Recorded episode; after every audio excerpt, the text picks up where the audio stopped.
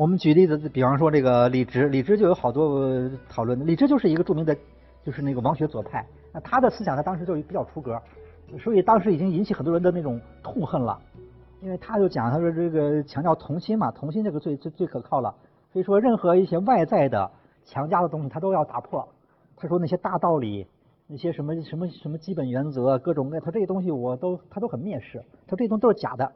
他说每个人都一就是童心的时候最可贵，一长大就会背上很多包袱，戴着很多面具，而那个好像都生活在一个那个一个一个一个一个表演的世界当中，而不是没有太多的这种真实的东西流露出来。所以他觉得这个东西都要不得，最好是恢复你的童心。呃，他又进一步攻击的儒家经书，说儒家经书这些东西呢，也不过是当年孔子的学生记的一些残篇断简，反正就是说，包括一些那个古代的那些一些学者，就是零零碎碎。也不大可靠，而且这个东西呢，呃呃，具体的一些记载呢，也都有当时特定的背景。说这个东西你要拿它来约束这个童心啊，根本就那个什么，就说这个东西根本要不得，就对于这个经典都都很蔑视了。呃，说他给人讲学也是这样讲，说这个这个，就说本来理学都认为，呃，这个就广义的理学都认为人的一个终极目标是做圣人，实现一个圣人的思想境界。那在朱熹那个地方的话呢，做圣人是非常麻烦的，那不容易。格物致知，那个就说可能需要一个很长的过程。但是在王守仁这边呢，就简单了，因为首先先致知啊，这致知的话，只要你想通了的话呢，后面都很简单。当然你要想不通也很麻烦，万一想通就行了。所以这个想通这样的话，就其实就把一个呃，假如你要成为圣人，那把那个门槛给降低了。那么到了这王学左派这边，更是进一步的降低，就是说没关系，什么酒色财气啊，什么那个那个那个呃各种各样的物质欲望和要求，好色贪这个都是很都是正常的，呃，都跟你做圣人没有什么妨碍，你就你就该怎么做做怎么做好了，照你照样可以那个成为一个很高境界的人。呃，又说那些什么忠孝节义这个东西反而不一定可靠，这东西都是后天强加的、假装的、约束的，这个东西都并非人之本性。这样一说的话呢？那把就是这门槛降得很低了，那但很多人就可能觉得，哎，这个倒又听着还可以，觉得自己本来自己干了一些坏事，正在自我惭愧，一听他这一套理论，觉得，哎，好像这坏事也不是也也完全可以理解，好像也自己也不是那么坏，说不定自己还挺高大的，这样的话就那个可能会有一些影响。当然，他的思想我们说他反传统，抨击那种儒家的那种迂腐的一面。或者是一些那种作为思想工具束缚老百姓的一面，他是很有价值的。但是，他的确有些方面呢，他对于这种社会的伦理道德，呃，恐怕有点打击。就是说，这个这个人如果照都都要照他这方理理解的话呢，就是那种呃，完全是以自我个人为中心，那那些传统的那些价值观念就嗯好像没有存在的必要了。那当时的人批判他、骂他、攻击他，也都是从这方面来攻击的。那么。攻击这个王学就是左派最厉害的，到就到了这个这王守仁的学学学说是这样：一开始他自己刚搞起来的时候呢，啊人还不多，后来他越搞越大，传播的就很广，呃，但是他一因为传播很广，那边好多地方他也就等于是那个就发展就就有些地方他就变了，呃，像这个王学左派他就超超出那个儒家的那个那套东西的那个那个那个限制和束缚了，这样的话他就那个那个。嗯，引起了也也引起了一些反弹，特别到了晚明啊，那时候那个国家形势也不好了，所以好多人呢就把这个社会的这个这个这个状况的那个恶化归咎于王守仁这个这个学派，说他们把社会风气搞坏了。那么代表的一个人这样说的人就是那个东林党的领袖顾宪成。所以实际上到了晚明呢，明朝后期呢，实际上程朱理学又有一种反弹的趋势，特别是东林党那帮人，好多都是那种比较。那个程朱理学那方那个色彩比较强的人，你像这顾宪成他讲，他就说这个，他说那个朱熹的学问呢，当然有缺点，就是比较拘谨，而但是这个拘谨的话呢，呃，这个可是王守仁那个那个学那个，你知道，你如果就是他这个学说呢，又太开放了，拘谨一点的话呢，那个他说宁可拘谨一点，不能太开放，一开放以后就就就等于不容易收回来，收不住了。呃，说那个那个，而且你以心为本，这个心这个东西呢，这种主观判断的东西，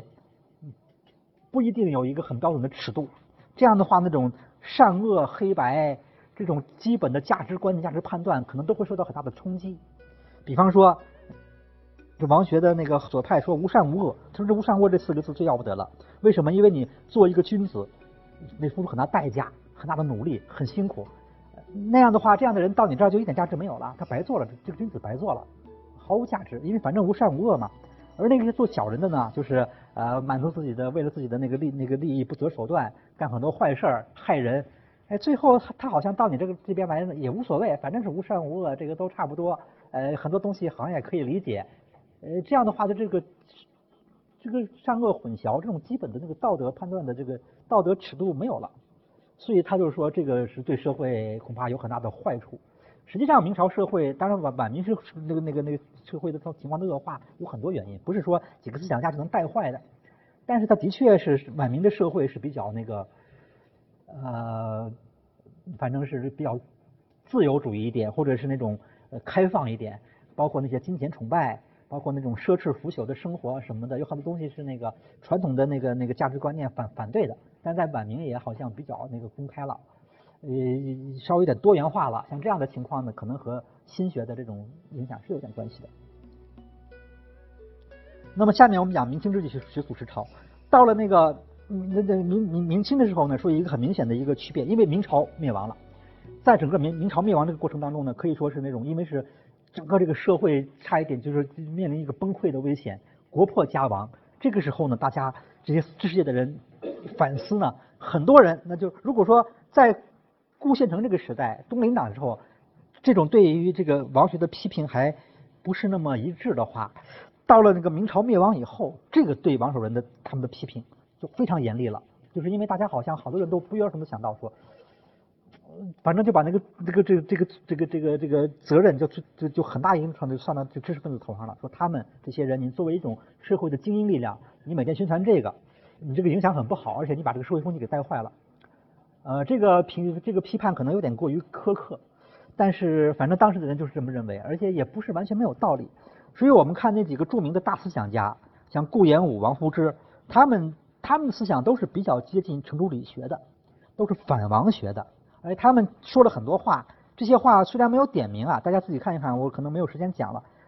这些话都是冲着王守仁 他们去的，特别是那个王学左派这些人。比方说，顾炎武提出八个字，这八个字都是儒家经典里面的话：博学于文，行己有耻。就说你还是应该尊重知识，你不能什么都不学，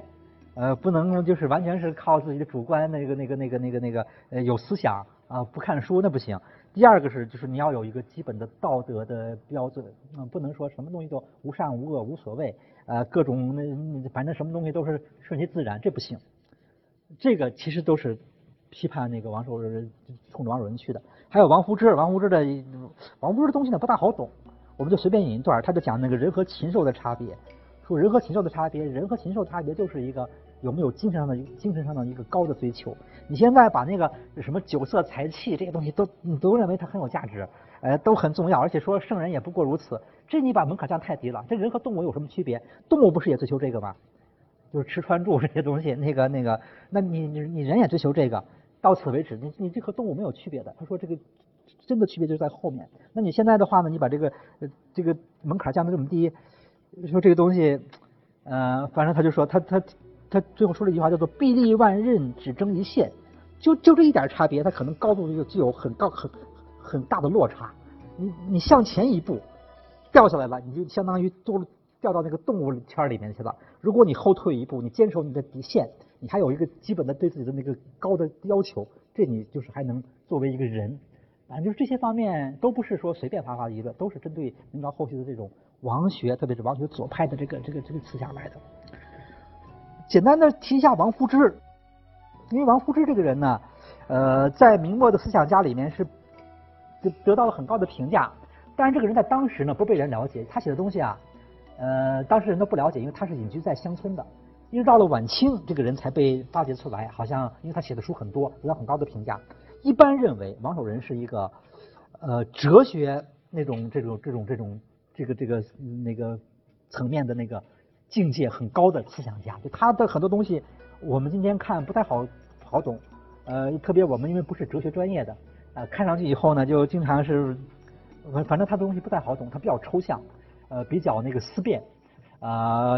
比方说冯友兰说说他就是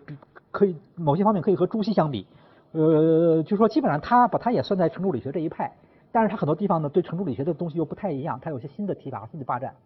嗯，但这个人呢，呃，在当时不不被人了解，一直到晚清才才才被发掘出来。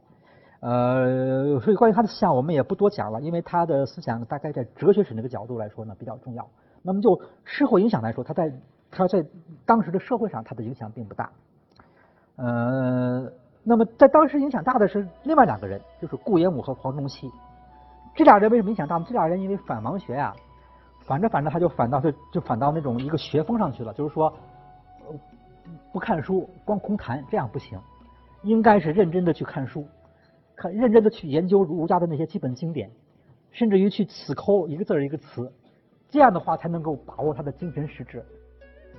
因为这个王学的特点啊，除了刚才说的那种什么呃价值判断那个受到一些冲击，或者说那种没有一个就是说以系主观和个人的东西比较多一点啊，那种那种自由倾向比较多一点。当然，它有一种个性解放，或者是这有这样的一些积极意义了。呃，那这方面的一些影响之外呢，呃，还有一个问题就是说它比较空，因为他是不读书的，不不不不不提倡读书，读书越多越糊涂，这就是这个心学的看法，提倡这种自己的那种，就是那个呃，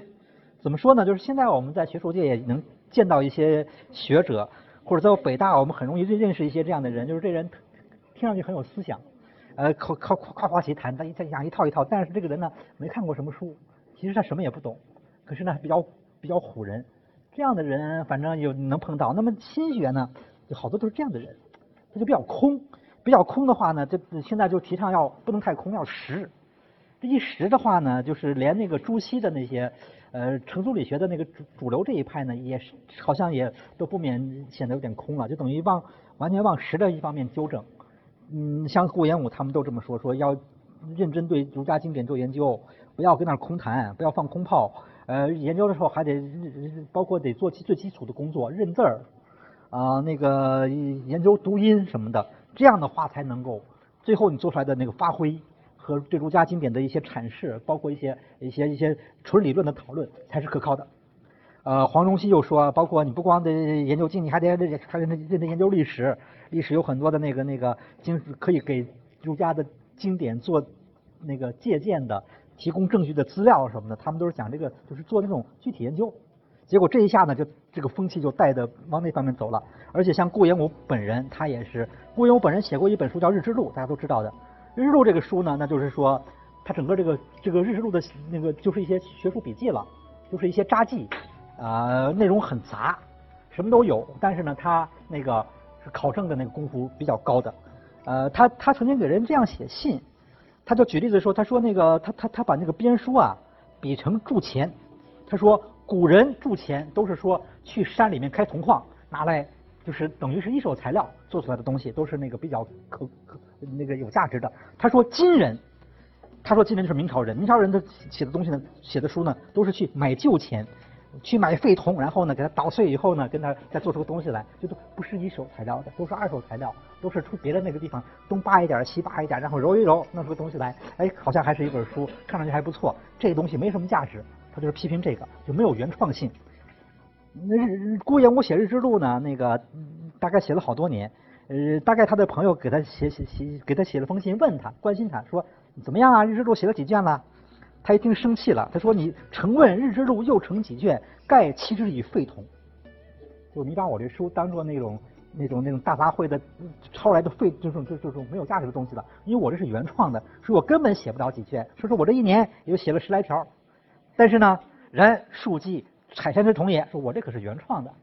就他整个就是在这个学术方面，他是想强调了这方面的这种基础的研究，那种扎实的实证的原创的工作。这种这样的一种。”走向和明朝是完全不同的。那么，同同，而且他这样的人不是他一个，当时还有好多别的人都是这种路子。像还有一部书，这个大家可能不太了解，但其实这个书也很重要的，叫《通雅》，就是明末的方语之，也是一部考证的书，专门讨论那些古代那些奇怪的名词，就是那些那个这这这个词儿什么时候有开始有的，最初是什么意思，就等于辨析这种那种这种制度、一些典章、一些名物这样这方面的研究。那么在这个时候，他们就开始搞了。当然，这个后人评价顾炎武说，顾炎武的《日志录》呢是一部考证的书，但是呢，它有它它并不是为考证而考证，它有很多背后的一些呃一些一些一些很深很深层的一些含义和和思想。他是希望能够对社会有用，希望能够重建一个理想社会，所以他的那些关心的问题啊，往往都是有都是有现实意义的。但是它表面上是一种学术研究，就是呃查资料做考证，好像看上去以后没有什么现实，跟现实没关系，但它背后是有关系的。这这是，但是他就说呢，可可惜的是什么呢？因为他这个书呢，表面上的东西大家都能看到，背后的东西大家不容易看到。所以整个以后到了清朝呢，就沿着他表面上这个路子走下去了，就是做做做研究做考证，但是呢，是不是有什么价值，有什么意义，有没有什么现实的关怀，这个好像被大家忽视了，甚至于有的时候就彻底就没有。这样的话呢，就好像也是吧，也是有点走偏了。就是他是呃开创了考证这样一个风气，但是他的学问不限于考证，可是以后的人呢就会考证，别的东西全给丢光了，就就是顺着一条路往下走了。就等于以后的这个清朝是这样一个情况。那么这顾炎武，但他的这个地位还是很重要的，但是他的东西呢，并没有呃被清朝人全部的继承。所以到了清代呢，我们叫要用梁启超的说法，那就是说清代就是考证学主流，也叫朴学。嗯，那个那那这代表这时代特点呢，就是说那种对于这个呃儒家经典。包括一些相关学科，什么文字学、音韵学、训诂学，也包括历史学，也包括一些什么典章制度啊，什么考古，这这是什么什么文献学，做做很细致的、很扎实的研究。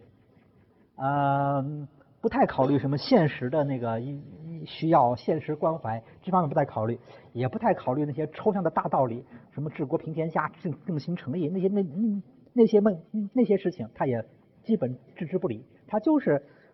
就是做这格物里面的格物致知格物这部分，他做的很细，而且他的格物呢，完全是在格这个古书，这就是清代的这个这个特征。呃，那么这个东西的社会影响，呃，另当别论。但是他在学术史上，他的地位很重要，因为他整个对中国的那个传统的那些古书啊，好多东西都做了清理。好多书你要没有清朝人做的话，我们今天就读不了。他给你做了初步的整理工作，很重要，他很有价值，而且他的那种研究方法是。很细致、很科学的，有好多东西对我们今天都有启发。呃，就是那种考证啊什么的，有有的地方是相当精彩的。就这些方面呢，清朝人都很有贡献，而且他也很有成就。梁启超在他的书里面曾经总结了这个十条，这个清代的那个考证学的学风，也就是说十个特点吧。这十个特点拿来要求我们历史系的学生都是完全合适的，而且大家不一定能做得到。大家如果能做到这这十点写的东西。那你就就就就不用再上，可以毕业了。我觉得就差不多了，甚至于可以研究生毕业。